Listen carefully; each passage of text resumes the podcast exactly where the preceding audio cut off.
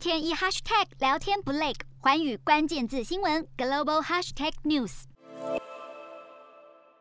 疫情还在延烧，不过日前新加坡还是恢复了贩售往返新加坡和马来西亚的疫苗接种者旅游通道的车票，结果短短两个多小时就全数卖光。不过新加坡交通部表示，目标是要为所有接种疫苗的旅客提供免检疫旅游，另外也打算要逐步重新开放边境，未来也会计划恢复与更多国家和地区的免检疫旅游。当局也表示，除非疫情再出现新的重大变化，不然今年预估经济将会持续复苏。瞄准新南向商机，剖析东南亚发展。我是主播叶思敏，每周五晚间九点记得锁定。看见新东协就在环宇新闻 MOD 五零一中加八五凯擘二二二及环宇新闻 YouTube 同步首播。